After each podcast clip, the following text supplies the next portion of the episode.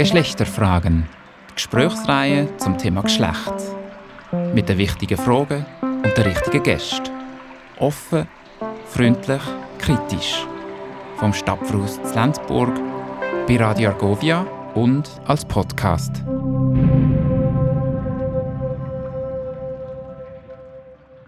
Guten Tag miteinander, herzlich willkommen zum Gespräch im November hier im Stapferhaus im Rahmen von der aktuellen Ausstellung Geschlecht jetzt entdecken. Bevor dass wir tiefer ins heutige Thema einsteigen und meine beiden Gäste ein besser lernen kennen, möchte ich euch gerade überrumpeln mit einer Frage, mit Bitte um eine kurze Antwort. Christina Bachmann-Roth. Wann hast du das letzte Mal so richtig Muskelkater gehabt? oh, jetzt, jetzt oute ich mich gerade. Im Fall, das letzte Mal, als ich mit meiner Freundin am Dienstagmorgen früh bin joggen und wir sind nur eine halbe Stunde joggen und ich hatte schon Muskelkater am nächsten Tag. Annette Wege, wann hast du das letzte Mal das Gefühl gehabt, jetzt habe ich alles so richtig gut im Griff? Das letzte Mal, ich glaube, war, wo ich von einer erfolgreichen Unterrichtstätigkeit nach Hause gekommen bin und ich habe gemerkt, die Studenten haben wirklich ähm, Interesse gezeigt und wir konnten eine gute Session machen. Wir reden heute darüber, wie es geht, den Spagat zwischen Job und Familie zu schaffen, über Do's und Don'ts. Mit zwei Frauen, die das machen, die das immer wieder machen, arbeiten, vielleicht manchmal auch nicht. Das werden wir hören, die aber auch viel daran setzen, anderen zu zeigen, wie man das kann, und zwar Männer und Frauen. Christina Bachmann-Roth ist neu Präsidentin der CVP Frauen Schweiz. Sie ist Gründerin und Geschäftsführerin der Käsehandelsfirma Gaudis. Sie ist Betriebsökonomin hat an der Uni Bern, in Freiburg und in Mailand studiert. Sie redet vier Sprachen: Englisch, Französisch, Italienisch, Deutsch und natürlich auch Schweizerdeutsch. Sie ist eine Wahlaargauerin, sehr bewusst, eigentlich Luzernerin, aber hier in Lenzburg daheim mhm. und glücklich. Sie ist Mutter von vier Mädchen zwischen 16 Monaten und 7 Jahren. Ich sage, sie ist ein Bewegung Bewegungsmensch. Sie tut gerne Skifahren, tanzen, macht gerne Trekking. Sie ist Co-Präsidentin von IGA Klima Zukunft und Einwohnerrätin in Lenzburg für die Mitte. Herzlich willkommen, Christina Bachmann-Roth. Merci vielmals. Annette Wege ist Wirtschaftsjuristin, Unternehmensberaterin und Dozentin an der Fernfachhochschule, an der Handelsschule KV Aarau. Sie ist im Vorstand vom Kaufmännischen Verband in Aarau. Selbstständig ist sie seit 2017. Sie hat vorher in verschiedenen Führungspositionen geschafft, in der Wirtschaft, in der Immobilienwelt, im Maschinenbau. Sie ist Mutter von einem erwachsenen Sohn oder einer erwachsenen Tochter. Ursprünglich ist Annette Wege in der DDR aufgewachsen, mhm. 2002 in die Schweiz gekommen. Sie fährt gerne TÜV. Und sie ist Mitglied von der Kommission Kirche und Wirtschaft der Aargauer Landeskirchen. Ja. Das Gespräch heute findet in Zusammenarbeit statt mit der Kommission für Kirche und Wirtschaft der Aargauer Landeskirche, was Kirche und Wirtschaft zusammen zu tun haben. Mhm. Da kommen wir später sicher noch darauf zu sprechen. Herzlich willkommen, Merci. Danke. Christina, vier Töchter, ein eigenes Unternehmen und seit ein paar Wochen Präsidentin der CVP Frauen Schweiz. Wahrscheinlich hörst du ganz oft, wow, du bist eine Superwoman. Mhm. Freust du dich über ein Kompliment?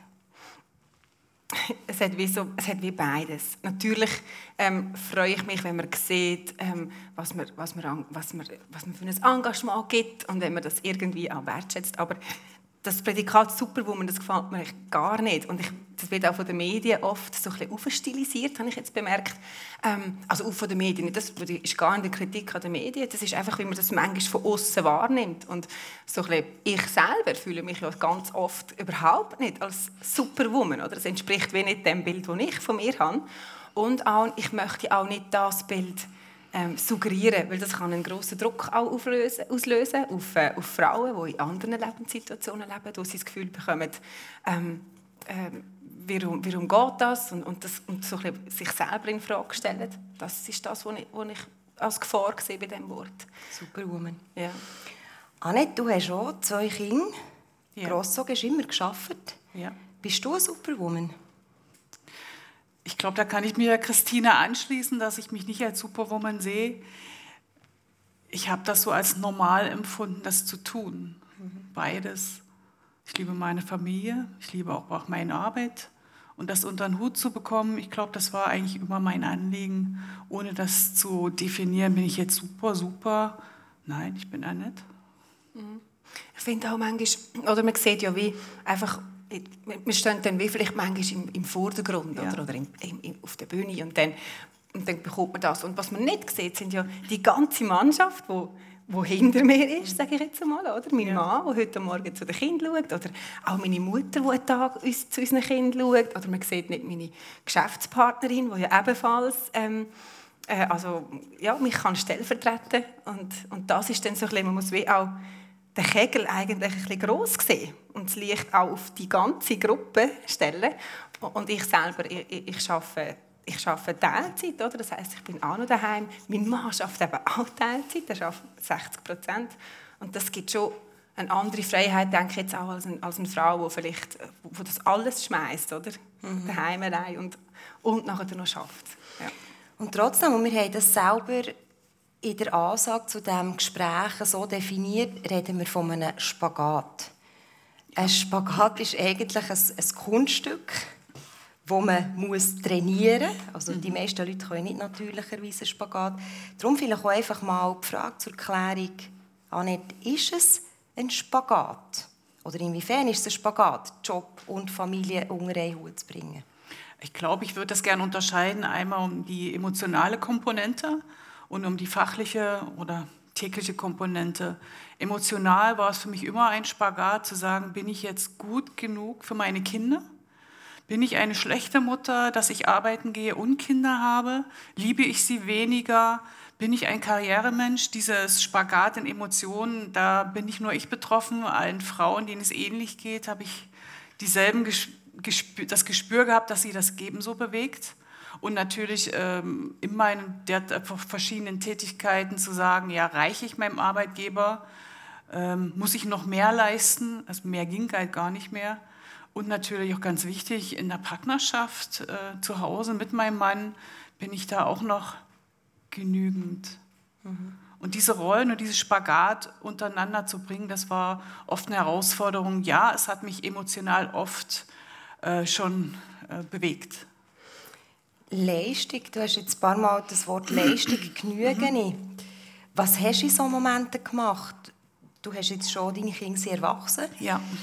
Wie, was für Antworten hast du dir gegeben? Oder wie hast du dich beruhigt, wenn du dir hast gedacht hey, jetzt muss ich leisten als Mutter, leisten als Geschäftsfrau, leisten auch in der Beziehung. Wie bist du mit dem denn wirklich konkret umgegangen, wenn, wenn sich die Fragen dir haben aufgedrängt In der Familie ist es oft so, dass ich dann direkt gefragt habe, meine Kinder. Sie waren dann natürlich schon älter und äh, ist das jetzt ein Problem, dass ich nur mittags nach Hause komme, koche und wieder vergehe, damit ihr euren Mittag habt?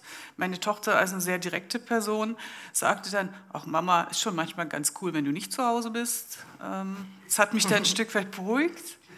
Und Arbeitgeber, ähm, ich war immer letztendlich meinem Team verpflichtet. Und wenn ich das Gefühl hatte, im Team ist die Stimmung gut, wir können gut die Aufgaben erfüllen, dann war das für mich ausreichend. Ich habe mich nicht an meinem Arbeitgeber ausgerichtet. Das ist ganz normal. Ich erfülle das, was erwartet wird, was mich interessiert, was mich inspiriert. Aber mir war es immer wichtig, äh, wenn das Team funktioniert hat, haben wir gute Arbeit geleistet.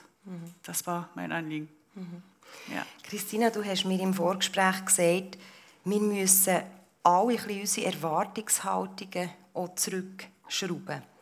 Welche Erwartungshaltung an dich hast du zurückgeschraubt in der letzten Zeit?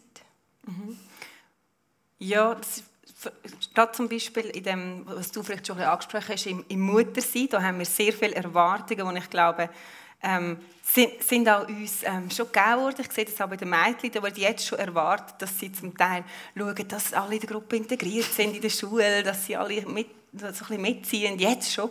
Und ich glaube, das ist eine Prägung, die, in uns ist. Und das habe ich wie auch müssen und habe auch gelernt, das anzuerkennen. Das ist eine Prägung, die ich habe, als Mädchen aufgewachsen.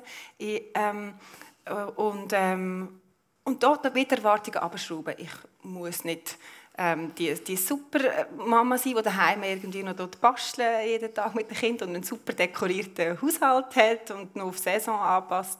Das habe ich nicht. Oder die Erwartungen müssen abschrauben und mit meinem Partner natürlich auch mit meinem Mann herausfinden, äh, was, was stimmt noch für alle. Oder es darf dann gleich nicht irgendwie voll ein riesen Ghetto sein, sonst fühlt man sich dann auch nicht mehr wohl.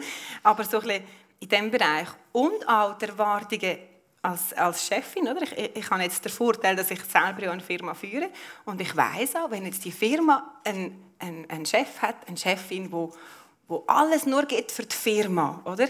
Dann wären wir wahrscheinlich heute, nicht wahrscheinlich, dann wären wir weiter, dann hätten wir mehr Umsatz, dann hätten wir nicht nur sieben Mitarbeiter, sondern vielleicht ähm, zehn, zwanzig und so weiter.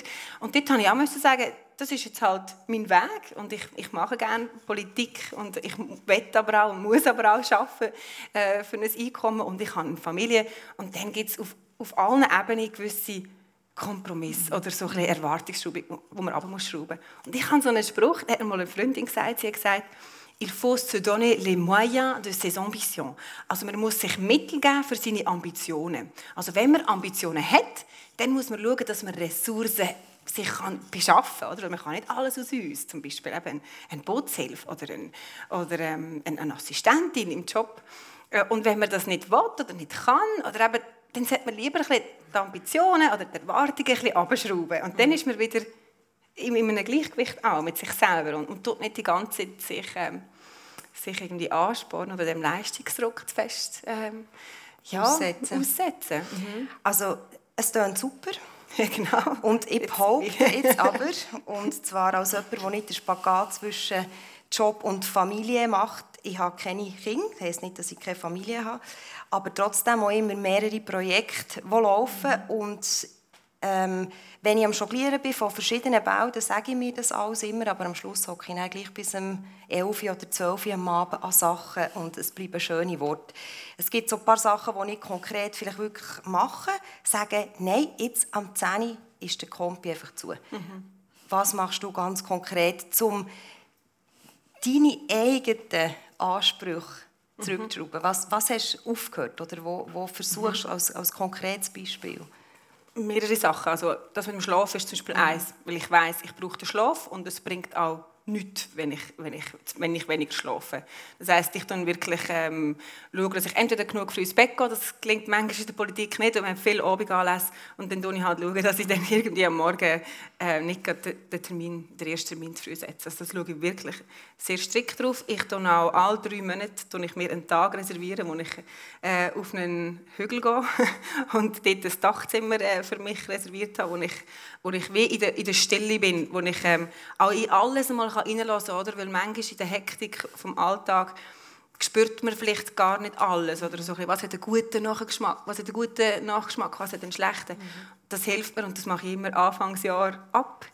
Ich bin jetzt halt eine, die so wo gerne mir Ziel setzt und das auch verschriftlicht. Das heißt, ich tue wirklich ähm, in einem von diesen Stellentagen ich für mich ähm, einfach so ein einen Spielplan machen, nenne ich es. Einen Spielplan, weil es ist nicht es ist auch nicht so, dass ich, äh, wenn ich das nicht erreiche, oder, dass mir dann irgendetwas passiert oder mich dann fest ähm, eben wieder an dem urteilen. Aber ein Spielplan, um zu sagen, was, was möchte ich dieses Jahr so ein bisschen dranbleiben. Mhm. Oder? Und an dem orientiere ich mich dann ein bisschen orientieren mhm. und das hilft mir konkret. Mhm. Genau. Und das heisst nicht, dass ich manchmal immer noch wieder nachher äh, überfordert bin in der Situation. Logisch. Und was mir auch noch hilft, aber das ist vielleicht jetzt für, vielleicht für Frauen ein Tipp, aber ist mega. Äh, ich habe ein, äh, ich habe wirklich ein gutes Buch gelesen über, über den Zyklus, oder? Das ist wegen meinem Wahlslogan damals hat mir eine Frau das empfohlen. Bald kommen meine Tage. Mhm. Da hat sie gedacht, ah, das ist doch ein super Thema für dich. Und ich habe gelernt, mehr mit dem weiblichen Zyklus zu leben. Und zu wissen, jetzt ist eine Woche, wo ich mich und ich muss früh ins Bett und ich muss Termine absagen, dann weiß ich, jetzt ist eine Woche, da, da läuft es und da, und da kann ich auch noch etwas draufgeben. Und das hat mir jetzt extrem geholfen. Also, sehr persönlicher Einblick. Ja, das ist, das ist schon das Ziel. Annette, äh, dein Spielplan, was machst du, wenn du das Gefühl hast, hey, jetzt könnte mir ja, es längt, ich muss Ruhe haben, hockst du auf den Töpf oder was machst du? Da muss ich direkt nachdenken, weil ich tendiere oft dazu, dass ich das eher gar nicht so wahrnehme. Mhm. Das ist so, an dem arbeite ich sehr stark. Ich werde dann natürlich sehr stark justiert, wo beim Ehemann, der dann sagt, du, jetzt musst hören. Ähm, da neige ich dazu, über meine Grenzen zu gehen.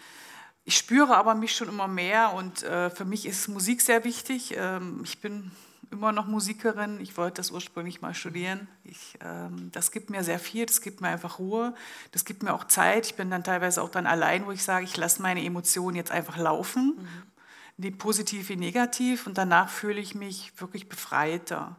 Ja, ansonsten, ich hocke auf dem Turf, ähm, bin natürlich ein Kopfmensch, konzentriere mich sehr auf dem Turf, weil Turf ist nicht ungefährlich. Mhm. Aber immer mehr durch die Vereinsarbeit oder das Projekt, was wir dieses Jahr äh, unternommen haben, fühle ich doch ganz viel, ja, es befreit mich und es macht mir Spaß, Wind um die Nase wehen. Ansonsten versuche ich mich zu entspannen. Ich bin bei dir, Christina. Also Schlaf ist für mich ein großes Thema. Wenn ich entspannt bin und gut schlafen kann, kann ich gute Leistung bringen. Ich merke dann, dass ich dann entspannter bin. Und ansonsten bin ich so klassisch, äh, ja, ich liebe Handarbeiten, das entspannt mich. Stricken ist so wie Yoga für mich, für ja. Yoga am Abend, mich zu entspannen. Wann das fertig wird, das ist jetzt nicht das Ziel. Äh, ja, das sind so die Wege, wo ich versuche, mich zu entspannen. Mhm. Mhm. Ja, aber das ist jetzt, früher mit den Kindern war es natürlich ungleich schwieriger. Es waren da verschiedene Faktoren, die an mir gezerrt haben, das und das äh, zu erledigen. Am meisten habe ich an mir selber gezerrt, perfekt zu sein, alles perfekt zu bedienen. Äh, bin noch nicht ganz geheilt davon. Mhm ich finde das schon noch interessant, oder? Weil ich, ich glaube, da bist du wirklich nicht allein. Und das merke ich auch, eben auch in mir, so der, der Druck oder auch das, das Gefühl, ähm, das Mutterbild vielleicht auch manchmal, dass wir, das, oder wo wir uns selber denken, ich, es, mhm. es hängt von mir ab ja. und ich muss jetzt, wenn es dem Kind nicht gut geht, dann ist das an mir. Dann, ähm, das ist schon, das, das, das merke ich schon sehr. Ja, mir ging das so, äh, wo ich in die Schweiz gekommen bin, 2002, auf einem klassischen, ganz kleinen 500-Seelendorf, da kam ich mir dann schon vor, teilweise wie ein Alien. Also, Wieso wie ein Alien? ich würde das nicht an der Nationalität festmachen, aber ich konnte halt nicht immer perfekt diese Kuchen bringen, obwohl ich sehr gern backe. aber termingerecht an allen ähm, Räberlicht-Schnitzli-Events äh, teilnehmen. Und ähm, da habe ich schon gemerkt, dass es dann, wenn wir dann, ähm, ja, Elternversammlung hieß das dann wahrscheinlich nicht, aber dann Aha, Deutsche. Sie wo, aha, ja. Und das habe ich schon gespürt. Das war natürlich keiner ausgesprochen, aber äh, ja, Und das ist in der Schweiz, ist dir das mehr aufgefallen als in Deutschland oder hat es vielleicht auch damit zu tun gehabt, dass du eben auch hier vielleicht hast perfekt quasi die einfügen Was? Ja, ich bin natürlich ganz anders sozialisiert. Das heißt, in der ehemaligen DDR, ohne das zu überzeichnen, gut oder schlecht, es war normaler vieles, äh, was ich hier als nicht so normal empfunden habe. Also eine Frau hat gearbeitet, ähm, wo auch immer. Ähm, wir haben uns eingebracht in der Gesellschaft, wo auch immer. Äh, und das habe ich hier nicht so deutlich erlebt. Hier wurde doch so deutlich so Gräben, bist du jetzt pro oder gegen, bist du Karriere oder, oder Mutter. Und das ist für mich eigentlich völlig irrelevant. Mhm äh, jedem sein Lebensentwurf. Punkt. Mhm. Die Kategorisierung ähm, ist auch etwas Wichtiges. Wir hocken jetzt da, drei Frauen. Ja. Und jetzt kann man sagen, ähm, ja, weil vielleicht Frauen durch den Spagat, den sie müssen machen müssen, mehr können sagen über Do's und Don'ts. Aber es braucht ja auch die Männer. Mhm, Christina, ja. du hast unbedingt auch die Männer. Christina, du hast mit deinem Mann, schon bevor dass du bist schwanger wurde oder dir eure erste Tochter habt bekommen, über das Familienmodell geredet. Mhm. Wie, wie, muss ich mir das vorstellen? Also, wie, wie seid ihr zusammen am Tisch gekocht und habt überlegen, wie, wie anspruchsvoll diese die Gespräche auch waren? Ja, schon, schon recht anspruchsvoll. Also wir waren ja sehr jung, als wir uns kennengelernt haben. Und wir sind beide aus einem eher traditionellen Hintergrund gekommen, oder? Und äh, ich habe schon schnell gemerkt, äh, wie, wie, eigentlich mein Mann, wie mein Mann tickt dort, wie, wie er findet, die Frau ist dann schon, also Mutter ist dann schon wichtiger für das Kind. Und wir haben dort äh, Auseinandersetzungen gehabt. Wir haben auch sogar äh, mit einer Freundin, also mit einer älteren Freundin, also Freundin, also ja, ich weiß nicht, jetzt vielleicht 40 ist sie oder so dann, und wir sind halt irgendwie um die 20 gewesen, ähm, darüber geredet und äh, es ist fast, ist ich habe mir wirklich, ich habe mir wirklich gedacht, dass, das wäre fast ein Trainingsgrund, wenn wir uns dort nicht könnten finden. Also es war auch gar nicht, gar nicht so lustig oder? Und ähm, nachher sind wir einfach, ähm, sind wir aber da, haben wir da weitergemacht und ich habe gemerkt, er, er geht auf einen Weg, oder? Man kann es aber auch nicht einfach so über das Bein brechen oder so ein bisschen, ähm, mit einfach nur extrem fordern, man, man, muss ja merken, es ist etwas auf Augenhöhe, es, es geht die beiden ja, schlussendlich ums Wohl von der Familie, ums gegenseitige Wohl, oder? Ich wollte ja nicht ich wollte ja auch für ihn äh, Sorge oder auf, auf, ihn Rücksicht nehmen und er auf mich. Und dann hat sich das so eingespielt und dann habe ich wirklich gemerkt, doch, ähm, das ist gut, oder? Und habe mich dann auf das Abenteuer eingeladen. Wir haben dann auch nicht, wir haben nicht gerade Kind bekommen, wir sind ja über 30 gewesen dann. Also hast du auch noch ein bisschen getestet, immer mal wieder nachgeschaut. Nein, ich habe das, ja. als ich gefunden habe, dass es geht, dann haben wir, haben wir geheiratet, eigentlich, eigentlich sehr früh und, und lange einfach kein Kind gehabt. Aber ich habe gewusst, wir haben den Prozess irgendwie gemacht und äh, das kommt gut. Und er hat auch schon reduziert während dem ersten Mutterschaftsurlaub. Dann. Also ich, der hat es ernst gemeint oder? und hat auch nachher wirklich angefangen mit den Windeln. Und, und ich auch. Ich habe meinen Kompetenzvorsprung abgegeben. Oder? Ich habe neun Monate Kompetenzvorsprung. Mhm. Jede Frau hat das. Und äh, das Kind brüllt am Anfang viel mehr, wenn der, Mann, der Vater das Kind wickelt. Oder? Ähm, und das tut einem auch ein bisschen weh. Oder? Also, und ähm, das, wie, auch das Lehren nachher, ich, ich gebe das ab ich gebe ihm, ich gebe ihm die Chance, dass er das kann, kann lernen kann. Und dann nach, nach vier bis sechs Monaten, ich habe ein bisschen verlängert den Mutterschaftsurlaub, ist er dann wirklich bereit, ähm, um das zu machen, oder? gegenseitig. Mhm. Und jetzt würde er nicht mehr mehr arbeiten. Oder? Also, es ist jetzt, wie, jetzt ist es auch gesetzt. Oder? Und ich muss auch meine Verantwortung wahrnehmen. Ich muss auch jetzt für ein Einkommen schauen. Also, ja, ich kann jetzt auch nicht einfach sagen, ja, jetzt, ich mache das nicht. Also es ist wirklich, finde ich, und das finde ich auch in der, in der, in der ganzen Frauenbewegung, in der, im Feminismus oder auch wenn es um Politik geht, wir können nicht nur fordern und, und, und, und ähm, so ein uns als Opfer darstellen, das gefällt mir überhaupt nicht, sondern wir müssen Verantwortung übernehmen und, und, auch, und dann daheim Verantwortung abgeben und bereit sein, dass jemand reinredet. Mhm. Wir denken ja gerne in Kategorien. Also eben, wir sagen, Frauen sollten Verantwortung abgeben, Männer sollten mehr Verantwortung übernehmen. Ist es eigentlich sinnvoll, in dieser Frage, jetzt, wo es um einen Spagat geht zwischen Job und Familie, aber auch vielleicht in Gleichstellungsfragen, so in Kategorien zu denken, also einerseits Männer anzusprechen und andererseits Frauen anzusprechen? Oder ist es vielleicht sogar kontraproduktiv, weil man immer wieder Stereotypen zementiert? Was denkst du? Ich glaube, für mich wäre es kontraproduktiv. Äh, Beziehungen heißt, auf einer Ebene zu sein und das heißt, ähm, nicht, der ist jetzt für ein Haus, es ist meine äh, Weg, nicht unbedingt zu sagen, du bist jetzt für den Haushalt zuständig. Bei uns ist das relativ einfach, jedem seine Kompetenzen. Äh, mein Mann backt keinen Kuchen, ich schraube kein Ikea-Regal zusammen, da haben wir uns schon geeinigt. Ähm, damals mit meinem früheren Mann, muss ich dazu sagen, habe ich die Kinder bekommen. Wir haben uns darüber nicht unterhalten, im Gegensatz zu dir, sondern es war eben normal. Es lief dann irgendwie. Das war aber noch in Sachsen-Anhalt. Also ich bin ja erst gut zehn Jahre, noch länger äh, nach der Wende, nein, ist noch länger, genau, in die Schweiz gekommen. Also wir konnten auch schon dort unsere Erfahrungen sammeln. Auch nach der Wende war es eigentlich normaler, dass wir jetzt nicht unbedingt kategorisiert haben, wer macht was. Mhm. Gut, ich gebe zu, dass ich natürlich vieles dann schon selbst gemacht habe. Ähm, Nachhinein würde ich das verändern. Aber ich würde sagen, du gehst ja. zu, heisst das, ja. du, hast, du ärgerst dich darüber oder hast du dich damals geärgert, du sagst, nein, das würde ich jetzt anders machen? Ja, mhm. ja ich würde das heute definitiv anders machen. Ähm, ich würde manche Sachen dann, ich muss nicht die Erste sein, die die Waschmaschine füllt, sondern auch vielleicht mal lassen, liegen mhm. lassen können. Mhm. Mhm. Ihr seid ja befreundet, kann man sagen, oder kennt euch zumindest ja. gut aus verschiedenen Engagements, ja. die ihr habt. Wie sieht es eigentlich aus, wenn ihr zusammen an den Tisch hockt und diskutiert so über das Leben vielleicht oder euch vielleicht auch mal, wie man so schön sagt, ins Skilegen rennt? Was sind das so für Gespräche oder euch Tipps geben? Also lange würde ich sagen. Wenn wir uns dann treffen, wird es meistens länger. Ja. Und die Themen ergeben sich im Gespräch. Mhm. Und ich empfinde die Diskussion, die wir dann geführt haben, immer sehr inspirierend. Und ähm, für mich hätten sie noch länger gehen können, aber irgendwann mussten wir dann einfach auch mal nach Hause. Das ist, das ist so, wir entwickeln dann so Ideen und ähm, es geht nicht pro kontra, sondern was könnte man verändern, was wäre jetzt wichtig. Ja, das sind unsere Gespräche. Ja, und für mich ist es halt auch spannend, oder? Weil, also Danet und ich haben Gemeinsamkeit, jetzt gerade mhm. von den, sagen wir, Zahlen und so, sind uns, wir, wir haben keine Angst vor Zahlen und äh, Genau, und, und haben auch, uns beide sehr engagieren. Das ist vielleicht auch noch so etwas, finde ich, wo, wo uns schon stark verbindet. Ja. Und gleichzeitig bist du schon älter und ich kann auch sehr von dem profitieren, oder?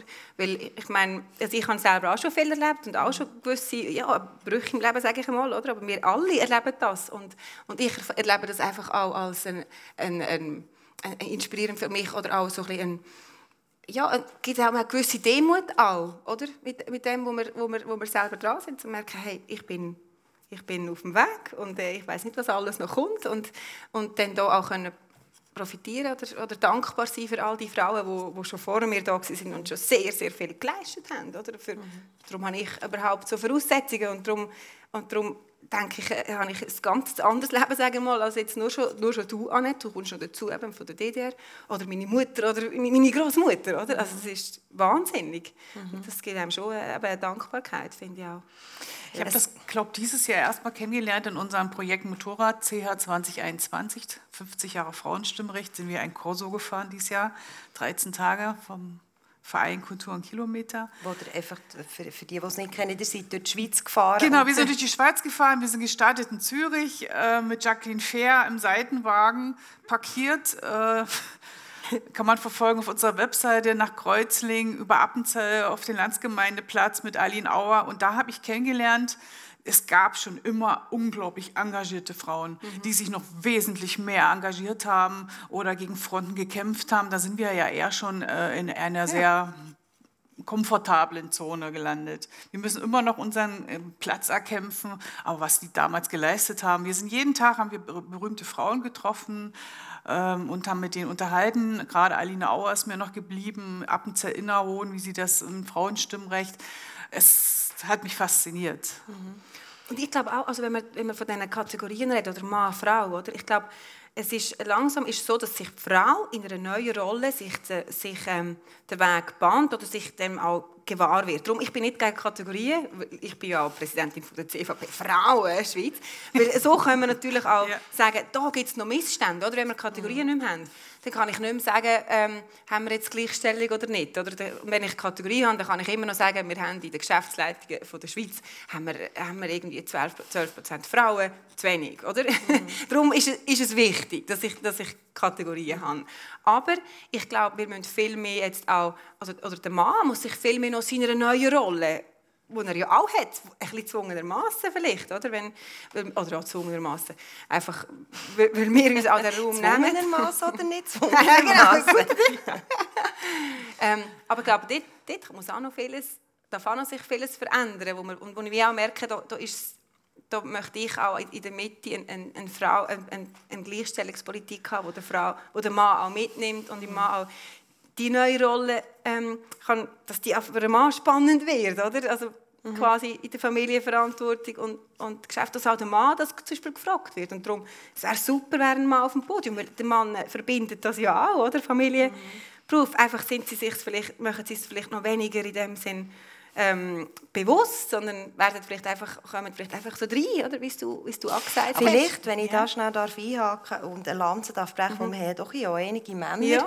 Und wenn wir jetzt das vielleicht von der Aufgabe in der Familie ein wegnehmen und in die Geschäftswelt. Annette, du hast mir gesagt, Teilzeitarbeit ist immer noch unsexy und ich glaube, das würde ich so bestätigen. Jetzt, ja. wenn du in einer Beratung bist und vielleicht ein Mann kommt, der sagt, hey, ich möchte gerne 80 Prozent schon um, oder 60 Prozent ja. arbeiten und trotzdem sehr engagiert meine Karriere weiterführen. Mein Chef oder vielleicht sogar meine Chefin sagt aber, kannst vergessen. Das mit 60 Prozent. So. Was, was sagst du einem Mann, der nicht, sich vielleicht gar nicht muss in die Rolle finden muss, der vielleicht drin ist, der, der findet, ich will das gerne warnen, aber anstößt an einem System, das ihm sagt, nein, so, so läuft es nicht. Was sagst, was sagst du ihm? Ich habe gerade im Kopf einen ehemaligen Mitarbeiter oder einen Azubi, den ich die ganze Zeit begleiten konnte oder in Teams mitziehen konnte in verschiedenen Firmen. Ich hatte vor kurzem mit ihm telefoniert, der Ramon. Ramon sehr progressiv, Männer, für mich ist äh, Thema Feminismus, das heißt auch Gleichheit, für mich ist Männer und Frauen wichtig.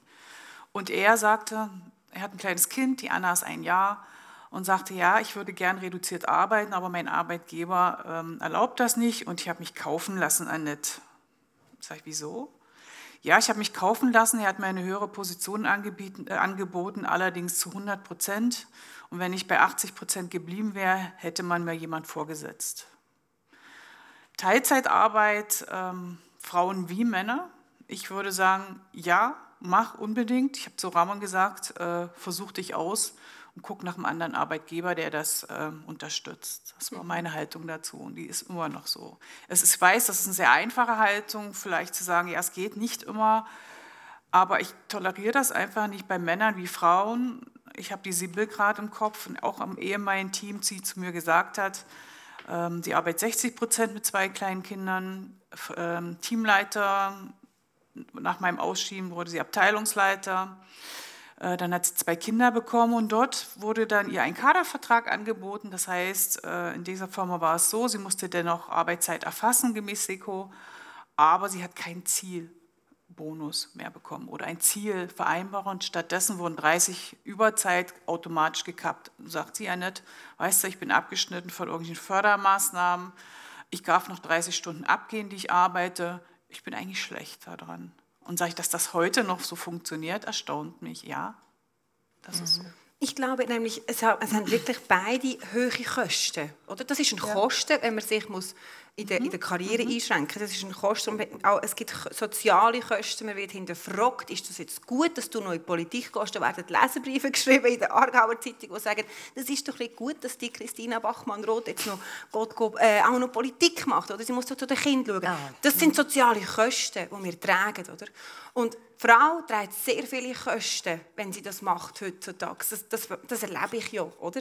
Eben mit dem Hinterfragen, mit in der Karriere, wo man die, die Rückschritt nimmt. Und, da und ich verstehe jede Frau, die sagt, die Kosten sind mir zu hoch und sie tut mhm wie die 60 Prozent von unseren, von unseren Paaren mit Kind, wo 60 Prozent wirklich ähm, die Frau zu 20, 30, 40 Prozent schafft und der Mann 100 Prozent. Weil das ist das Modell, wo, wo anerkannt ist, wo, wo die meisten leben. Das ist auch ein riesiger Stress für die Frau. Ja, und, und, wo, der Mann, und der Mann hat jetzt dort die Kosten, wenn er zum Arbeitsgeber mhm. geht und sagt, hey, ich will jetzt nur 60 Prozent arbeiten. Das ist ein Kosten, es braucht Überwindung. Und vielleicht wird ihm sogar droht, dass er den Job nicht bekommt mhm. oder er, er, wird nicht befördert. Das passiert auch in uns, in uns Frauen. Mhm. Und da muss der Mann vielleicht auch die Bereitschaft haben, auch die Kosten mitzutragen. Die sozialen Kosten, die das hat. Und wenn das Männer machen, dann, werden wir die, dann, wird das, dann wird das sich verändern, dann wird das normal werden.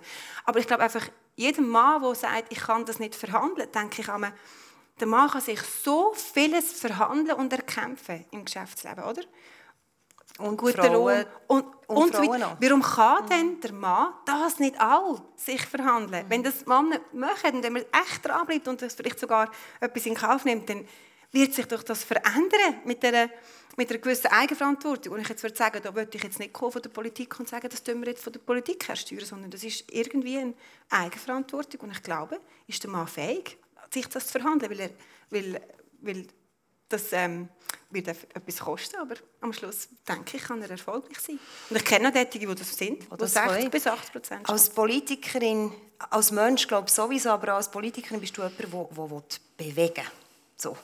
Ähm, etwas, was du mir auch hast gesagt in unserem Vorgespräch war, wichtig ist ein Perspektivenwechsel so ein, wie ein Versetzen in die Position vom anderen. Mhm. Wie bekommt man das her? Weil auch das ist etwas, wo man, wo man gerne sagt und wo man eigentlich gerne für sich in Anspruch nehmen will. Aber es ist nicht so etwas Einfaches. Wie machst du das? Auch mit deinen Zielen, die du dir setzt als Politikerin, Unternehmerin. Wie tust du eine andere Perspektive einnehmen? Ja, ich, jetzt, ich merke das oft so für, in der Vorbereitung von Debatten oder von Reden, wo ich mir versuche zu überlegen, wer kommt da hin. Und was habe ich für eine Beweislast? Und ich muss zum ihn überzeugen können. Was muss ich, was muss ich, was wird von mir erwartet, dass ich kann äh, überzeugen? Und gleichzeitig ist, was hat der andere für eine Beweislast? Oder? Was muss er können bringen und sagen, damit er mich kann überzeugen? Und ich habe jetzt auch merken, dass ich gerade in einer Debatte, ich mir wie nicht mehr die Frage stelle, wie kann ich ihn überzeugen, sondern was sind seine Argumente, wie er mich überzeugen will. Und dann gibt es mir plötzlich eine Sicht auch für die Person nebenan, wo ich ihn oder sie wie kann verstehen, auch seine, mhm. seinen Druck eben, oder seinen, seinen Wunsch, mich zu überzeugen. Und das macht meine Argumente besser, aber es gibt auch ein, ein Gespräch nachher auf Augenhöhe. Mhm. Einfach weil wir ähm, vielleicht empathisch werden, oder? Oder, oder wenn, man das, wenn man das sich von der anderen Sicht versucht zu überlegen, von der Zielgruppe her. Mhm. Und ja, also weil, weil, zum Beispiel, wenn man jetzt gerade zum Beispiel eine Rentenreform, oder wenn man jetzt einfach sagt, ähm, wir müssen äh, das Rentenalter erhöhen auf, auf 67, gehen wir mal von dem 65, wo wir noch davor sind, oder? Oder nein, nehmen wir es 65. Oder? Das gibt wirklich, da sind, da sind ja Frauen gegenüber zum Beispiel, die haben jetzt das Leben lang unentgeltlich, freiwillig daheim geschafft, oder? Sie haben dafür keinen Lohn bekommen, auch zu wenig Altersvorsorge. Und jetzt sagt man denen, jetzt musst du, jetzt, jetzt ist noch ein Jahr jetzt musst du noch ein Jahr länger warten auf deine AHV, oder? Das ist massiv, oder? Das ist, das ist, äh, das, das, das, äh, da, da gibt es vielleicht sogar mit Existenzängsten. Da kann man sagen, ja, da tut man jetzt einschränken und ihnen Übergangsleistungen geben. Aber dann gibt es auch die Jungen, die sagen, ähm, einerseits kann man sagen, ja, ich zahle denen die Rente und sie sind nicht bereit, ein Jahr länger zu arbeiten, damit, damit, ähm, damit sie uns länger unterstützen, sondern ich muss allein das leisten. Gleichzeitig gibt es aber auch Junge, die sagen dann, wenn ich das jetzt schon auf 65 gehe oder nachher auf 67, wie lange muss ich denn arbeiten? Dann, dann werde ich ja nie eine Rente haben, sondern muss warten bis irgendwie 70. Und das sind alles so Standpunkte und es hilft, wenn man das irgendwie sieht und man geht irgendwie anders an eine, an eine Debatte hin. So. Vielleicht auch mit, mit der Absicht für einen Konsens nochmal zurück zu, zur Leistung, die wir ja am Anfang haben gesagt haben, man erwartet so wahnsinnig viel von sich. Annette, braucht es gerade auch vielleicht in der leistungsorientierten Wirtschaftswelt oder anders gefragt, wie viel Empathie braucht die leistungsorientierte Wirtschaftswelt, um vielleicht genauso Themen durchzubringen wie Gleichberechtigung im Job und Familie? Ist es eine Frage von Empathie? Es ist eine Frage von Empathie. Ich hab, bin oft so auch in Vorbereitung auf das Gespräch zurückgegangen, was wäre, wenn, was könnte, hätte, hätte man verändern können. Sich selbst vielleicht mal nicht so wichtig nehmen. In der Wirtschaft wird ja immer propagiert, ich äh, sage dieses hässliche Wort Deadline. Und Deadline in der Wirtschaft ist immer so sankrosankt und wir hechten dem nach. Ich sehe gerade das ehemalige Team vor mir, er hatte einen Mann rekrutiert, meine Stellvertretung, der hat den kleinen Luis, einen Sohn, und der sagte dann eben, wenn der Chef reinkam, wir haben bis heute Abend das Deadline für das und das. Und er sagte, du Annette, ich habe versprochen, den Luis abzuholen. Und er hat, es hat mir mehr gebracht zu sagen, natürlich hatte ich Stress dann, äh, okay, äh, komm morgen, mach das morgen früh, hol deinen Luis ab. Äh, entweder habe ich es gemacht, das war dumm, aber ja. Aber er war motiviert am nächsten Tag. Ich habe die Deadline nicht zwingend eingehalten. Ähm, wir müssen uns ein bisschen zurücknehmen. Es muss nicht alles per sofort effizient, just jetzt erledigt werden. Das heißt nicht, dass ich propagiere äh, laissez-faire, darum geht es überhaupt nicht. Aber gerade in der Wirtschaft ist die Tendenz, es müssen einfach das und das muss bis dann erledigt werden. Die Leute sind gestresst, sie sind genervt, sie leisten Überstunden, Frauen wie Männer. Wir Frauen, also mir ging es dann oft so, dass man auch ein schlechtes Gewissen hatte. Ich sollte ja nach Hause, bin oft nach Hause gekommen, abends halb acht, völlig erschöpft, völlig entnervt. Und äh, meine pubertierenden Kinder äh, waren da auch nicht immer hilfreich äh, in dem Bereich. Aber ein Stück weit mal reflektieren, muss es jetzt wirklich gerade jetzt so sein? Es stirbt keiner in der Wirtschaft. Entschuldigung, in der Medizin ist das ein ganz anderer äh, äh, Parallel, ganz andere äh, Business, aber wir in der Wirtschaft tun immer so, als da die Welt untergeht. Mhm. Ja. Die kommen, also man kann manchmal schon müde werden, gegen so Vorurteile anzureden. Die kommen beide aus einem auch christlichen Umfeld im weiteren Sinn, aus mhm. verschiedenen Ecken ähm, wo Traditionen zum Teil auch sehr hoch gehalten werden, auch ganz klassische Rollverteilungen sind. Wie geht es euch in Diskussionen mit Kolleginnen und Kollegen? Wenn findet ihr, also nein, das ist jetzt, das längt, das kann jetzt nicht mehr sein, wie reagiert ihr denn? Christina, wenn findest du, auf den Tisch und sagst, hey, jetzt Kopf Stutz? Also in Bezug auf, auf, Leist, auf die Leistung? Oder, oder auf die Rollenverteilung, auf, klassische mhm. Rollenverteilungen. Mhm. Ja, also ich, äh, ich, sehe das schon viel, eben wenn, wenn, wenn, ähm, wenn, die, wenn die Familie leidet an dem, oder? Also, mhm. ähm, und ich wirklich eben auch merke, da, da, da ich einfach eine Grenze ziehen, oder jetzt für mich. Und was ich, was ich ähm, vom, vom Christlichen her finde, ich, das gibt einem viel, also, es gibt immer so ein beide Sichten. Es gibt den persönlichen Glauben und es gibt Kirche mhm. irgendwie und es gibt so ein, ein, ein Wertesystem. Und, und ich für mich habe einfach gemerkt, dass es hilft mir, wenn ich mir meine Werte gewahr bin, weil es hilft mir eben Prioritäten zu setzen. Und wenn ich weiß, was mir wichtig ist, dann weiß ich auch, wo ich nachher ganz konkret im Alltag muss, muss Prius geben, oder? Mhm. Und äh, das ist das würde ich sagen, das ist, weil ich meine Werte habe. Das, da hilft mir auch ein, ein christlicher Glaube dabei. Ähm, Im Bewusstsein natürlich, dass einem nachher von, von der Kirche, dass da, dass da auch sehr viele Fehler passiert sind oder wenn das, wenn das zu fest ähm, irgendwie ähm, als, auch mit Macht gekoppelt ist. Oder? Mhm. Aber so ein das, im Persönlichen finde ich das schon finde ich das sehr hilfreich, mhm. so ein Wertesystem zu haben. Und ich glaube auch, wenn so eine, eine Ordnung fehlt in der Gesellschaft, das, das sehen wir auch jetzt. Es gibt viele Sachen, die Ordnung geben können. Familie kann ein Ordnungssystem sein, die Kirche kann ein Ordnungssystem sein. Wenn die an Wichtigkeit abnehmen, dann muss man sich wieder, ist das jetzt eine, die Bewegung, dass man sich wieder so ein Ordnungssystem gibt, etwas, das einem Sinn gibt. Oder? Die Sinnhaftigkeit ist ja für uns sehr wichtig. Und ich glaube, das ist wichtig, dass wir uns dem bewusst sind. Was gibt uns denn Sinn? Mhm. Und vielleicht gibt heute oft den, äh, der Job Sinn. Also eben dann ist es das Leistung und man definiert sich fast über dem. Oder das Essen, habe ich äh, in der letzten Konferenz mhm. äh, die Studie gelesen. Es ist ganz spannend, dass wir über das Essen auch eine Sinnhaftigkeit bekommen. Oder? Man auch, kann man auch schöne Fotos machen. Aus dem kann man auch, ähm, kann man auch auf Social Media noch ein, äh, so ein, ein gewisses, sich etwas erarbeiten. Das kann einem Sinn geben. Und dass man sich dessen bewusst ist, dass das hilft, glaube ich. Ja. Muss, ich aber, ja, muss ich aber was fragen, Christine? Mhm. Wollte ich schon immer. Oh, jetzt. was macht das C in der Partei? Ich habe so Mühe persönlich, ich bin nicht in der Partei, äh, wenn ich heiße christliche Union in Deutschland, ich komme ursprünglich aus Deutschland oder ihr habt euch umbenannt, weg vom C auf Mitte.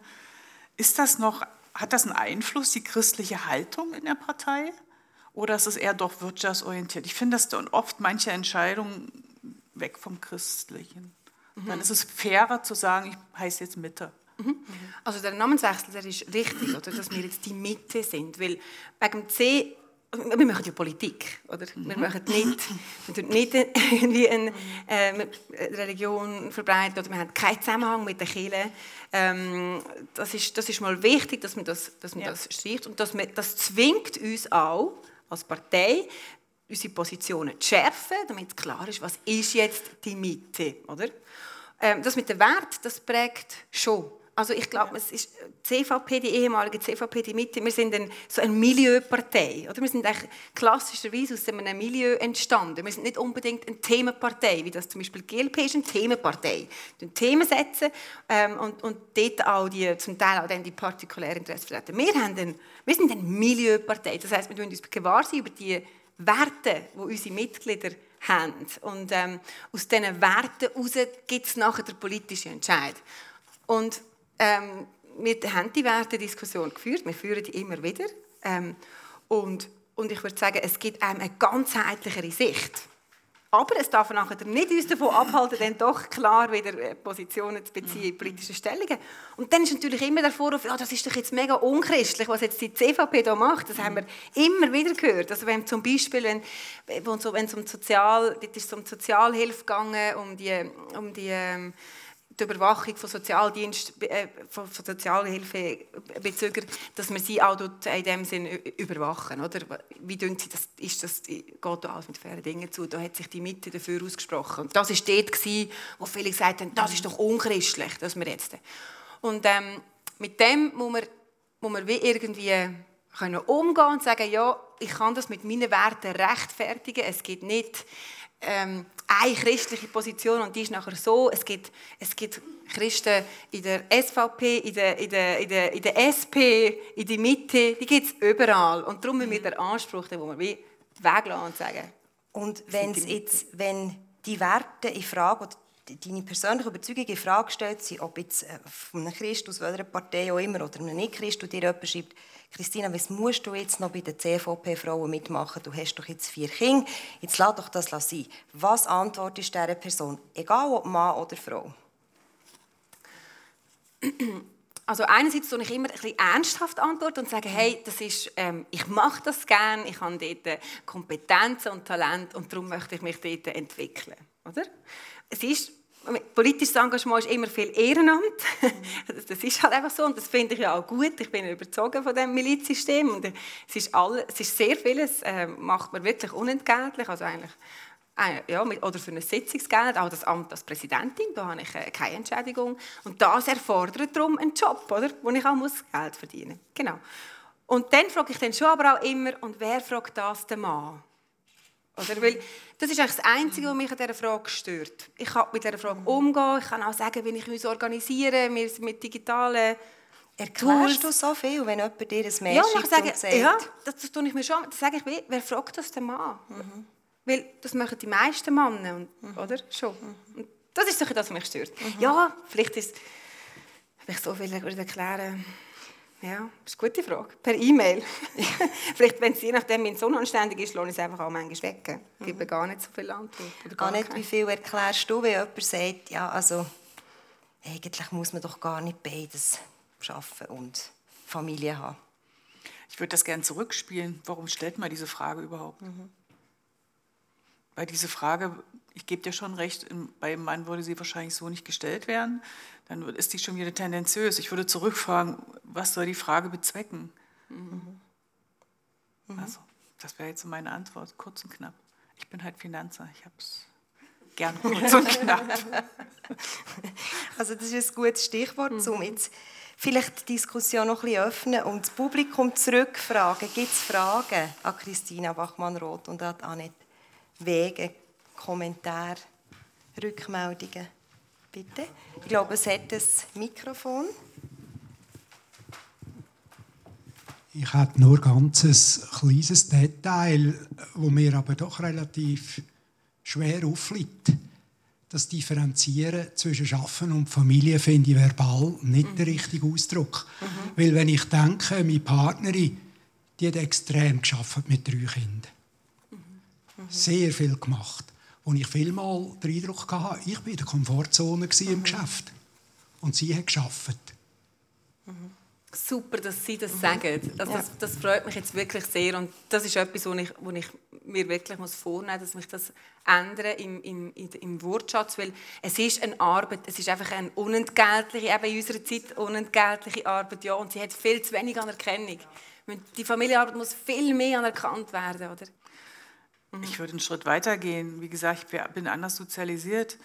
Warum stellt man sich die Frage, warum kritisieren wir uns gegenseitig? Gerade wir Frauen sind da wirklich uns selbst im Weg. Bist du jetzt besser, weil du arbeitest? Ist es besser, ob du Familie bist? Die Frage stellt sich nicht. Das ist ein persönlicher Lebensentwurf. Mhm. Und äh, man kann das nicht eins gut und schlecht bewerten. Und wir Frauen sind wirklich da sehr gut drin, uns mhm. abzuwerten oder zu bewerten. Mhm. Ja, zwar eben Frauen Natürlich. Wir Frauen, wir urteilen. Wir schauen zuerst an, ah, wie sieht sie aus, ähm, was für einen Mann hat sie, was schafft sie, hat sie Kinder. Da sind wir sehr gut drin. Ja.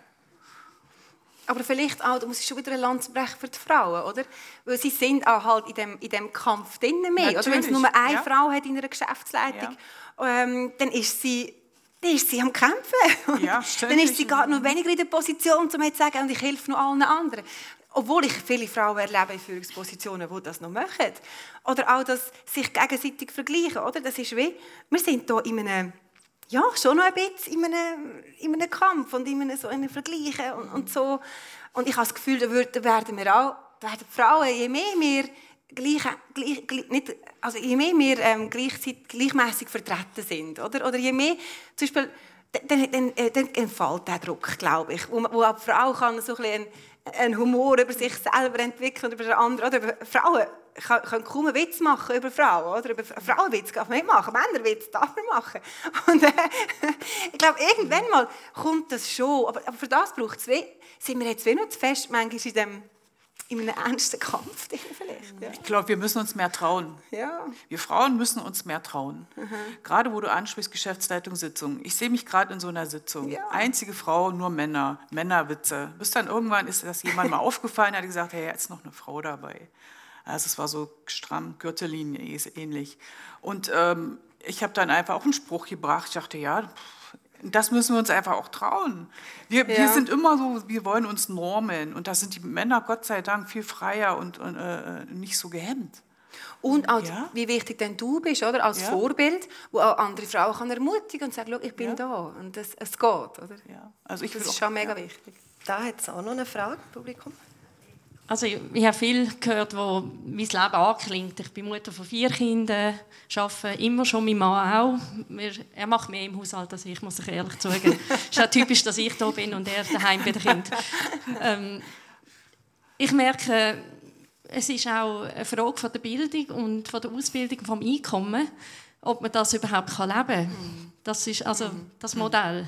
Ja. Ich habe äh, das Glück, etwa genau gleich viel zu verdienen wie mein Mann. Und das äh, rechtfertigt auch einiges von unserem Lebensmodell. Ich habe Freundinnen, die arbeiten als MPA zum Beispiel. Die könnten nie ähm, sich allein durchbringen mit ihrem Lohn und die können sich auch die Kita nicht leisten. Also das ist ähm, etwas, wo ich merke, da müssen wir auch daran arbeiten, dass die jüngeren Generationen, die Kinder, die aufwachsen, auch andere Berufe lernen oder dass diese Berufe besser bezahlt werden. Ähm, und das andere hat mich einfach auch zum Schmunzeln gebracht, dass meine Kolleginnen im Dorf sind mehrheitlich aus der Kita und das sind die Frauen aus zum Teil Ostdeutschland, Deutschland, die sind Chefärztinnen, Wirtschaftlerinnen und so weiter. Ich habe auch andere Kolleginnen, aber es zeigt ja auch etwas, mir ist schon ein bisschen also es wird diskutiert im Dorf, dass mein Mann go, go einkaufen und dass er den Haushalt macht und dass mein Rebenlicht jetzt nicht so perfekt geschnitzt ist. Also das ist so die Ansprüche. Ähm, Das ist massiv. ja. und das Letzte, was ich noch sagen ich habe eine behinderte Tochter, eine Tochter mit kognitiver und chronischer Krankheit. Und dann äh, zu rechtfertigen, dass man weiter schafft. Ja. Gerade im christlichen Umfeld, ich bin Spitalseelsorgerin, ich bin evangelische Theologin, das ist dann nochmal äh, eine Stufe mehr. Weil dann, äh, spätestens dann kommt Moral und sagt, wieso kannst du nur? Ja, ja mega Danke spannend. vielmals. Danke. Und ich glaube, dort, was wir jetzt nicht nämlich geredet haben, sind politische Notwendigkeiten, die man wirklich muss ändern muss. Also Kita-Kosten oder Kinderbetreuung, die kosten zu viel. Das ist für mich etwas, was man, man muss politisch durchbringen muss. Ich finde auch Elternzeit ist etwas, und das sage ich als Mitte-Politikerin, ähm, wo ich mit meiner Partei möchte daran arbeiten dass wir uns zu einer Position können durchringen können. Das sind genau die Punkte, wo wir wo, wo es einfach nicht lenkt. Wo, es einfach in Privilegierten oder auch Tagesschulen, das können sich nur Privilegierte leisten. Und da finden, befinden wir uns total in einer Blase. Oder? Also Aber Christine, es wird ja immer diskutiert, ich lese das immer wieder, Kinder haben, das ist privat. Nein, ist es nicht. Ist eine private Entscheidung, natürlich, aber es ist gesellschaftlich ein, ein, eine wichtige Entscheidung. Und es ist nicht privat und ich kann auch mit diesen Steuermodellen pro Kanton, das ist halt nur meine Tätigkeit als Treuhänder, wenig anfangen, Steuerabzugsfähigkeit. Es wird nie ein gerechtes System geben. Aber ich finde einfach, der Staat sollte, ja, das sage ich bewusst, äh, da mehr kostenmäßig das ermöglichen. Und ich muss so schmunzeln. Wir in der Kommission Kirche und Wirtschaft haben genau das diskutiert. Machen wir das zum Thema Frauenlöhne, Männerlöhne, Frauenberufe, Männerberufe. Ja, MPA ist ein Frauenberuf und schlechter bezahlt. Da gibt es noch zig andere. Das kann es nicht sein. Ja. Und es gibt ja dort jetzt noch für, also gerade für das, was Sie jetzt angesprochen haben, mit diesen man sagt dann amigs MINT-Berufe, oder? So Berufe, äh, naturwissenschaftliche Berufe, Informat Informatikberufe, so Ingenieure, so ein Berufe, die halt eher, ähm, Männer aus, eher so Männerberufe sind, oder? Ja. Dort gibt es wirklich auch noch so ähm, Mechanismen, wo, wo Gleichstellung noch nicht genug gefördert wird. Zum Beispiel ist das bei der Stipendienvergabe, weil man zu wenig Stipendien auch an Teilzeitwissenschaftlerinnen gibt, weil eben die wollen ja auch Teilzeit arbeiten und die bekommen weniger Stipendien als die, die 100% können und das ist wieder tendenziell eher der Mann, oder? Also dort gibt es Reformbedarf und dass man, ähm, also dass man an der Hochschule das, äh, das wie auch noch zu wenig auf, auf Frauen ausleitet. Da weiss ich, da, da gibt's, ist jetzt auch eine Kommission, die sich mit dem schon beschäftigt, dass man dort mehr Frauen reinbringt, oder? Aber wie? Aber wie? Also wir Frauen neigen dazu, so im sozialen Beruf sind wir sehr gut äh, und so Coaching, Körper und so weiter. Warum trauen wir uns so wenig in die MINT-Berufen reinzugehen? Ja, weil, weil, ich, weil ich finde, zum Beispiel, also, ich habe eine Tochter im zweiten Kinski und sie ist vielleicht mit Zahlen hat sie ja. lange nicht interessiert mit dem Würfel. Und dann hört man schon schnell mal, ah, sie hat vielleicht halt einfach kein Zahlenhirn. Ich denke so, Hä? also warum hat sie kein Zahlenhirn? Also, also ich glaube, wir sind, da sind wir schon halt als Gesellschaft auch noch unterwegs, wo wir, wo wir uns einfach hinterfragen, wie, wie gehen wir Was sagen Themen wir den Kindern? Ja. Wieso sagen wir ja, ja. Mädchen nur, sie, sie ist schon schön und nicht, du hast das Zahlenhirn? Also was ich mir jetzt bildhaft vorstellen kann, freue ich mich auf jedes weitere Gespräch, das zwischen euch stattfindet, irgendwo in einem Rest bei einem guten Glas Wein. Ähm, ich glaube, es gibt noch viel zu tun, da sind wir nicht einig bei der Infrastruktur, auch im Mindset, aber ich glaube, mit dir, Christina, in der Politik, aber auch mit dir, Annette, mit eurem Engagement da zu ändern, dass die Gleichstellung möglich ist und der Spagat möglich ist, da sind wir sehr gut bedient. Ich bedanke mich ganz herzlich bei euch für das Gespräch. Vielen Dank. Ja. Danke dir vielmals. Vielleicht Danke jetzt etwas, was ich vielleicht gerade noch, aber es ist jetzt ein bisschen spät, gell? aber auch mit dir, Silvia Binkeli. Also, ich meine, was, du wirst Chefredaktorin von der Schweizer Illustrierten ab Februar, das jetzt auch noch gesehen. haben wir jetzt auch noch mal gesehen. Nein, aber und, und genau auch der Aspekt von einer Frau, jetzt eben, du hast vorher gesagt, ohne ohne eigene Kinder, aber mit vielen Kinderprojekten rundherum und mit deiner Familie, wo du ja auch hast, auch das finde ich, sind, das dürfen wir nicht vergessen, oder? Gerade, gerade, gerade die Frau und da leistest du einen mega wichtigen Beitrag als Journalistin sowieso. Danke vielmals. Ich sage ja, wir sind gut ja. bedient mit diesen beiden an der Front. Danke vielmals. Bitte Merci. herzlichen Applaus für die beiden tollen Frauen. Merci.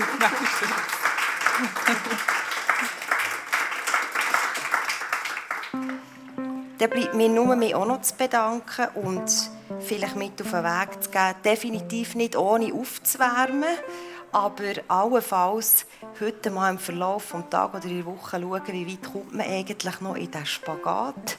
Nicht forcieren, aber um so ein bisschen schauen, ich werde das machen. Ganz herzlichen Dank. Ich wünsche euch allen ganz einen schönen Sonntag. Merci vielmals.